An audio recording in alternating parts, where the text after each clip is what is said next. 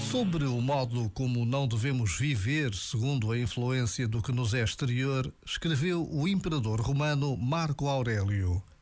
Não te deixes distrair com os incidentes que te chegam de fora.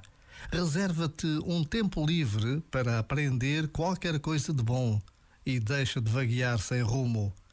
Bem loucos são aqueles que, por serem dispersos, sentem o cansaço da vida e não têm um fim a que dirijam seus esforços e, para o dizer de uma vez, as suas ideias. Este momento está disponível em podcast no site e na app.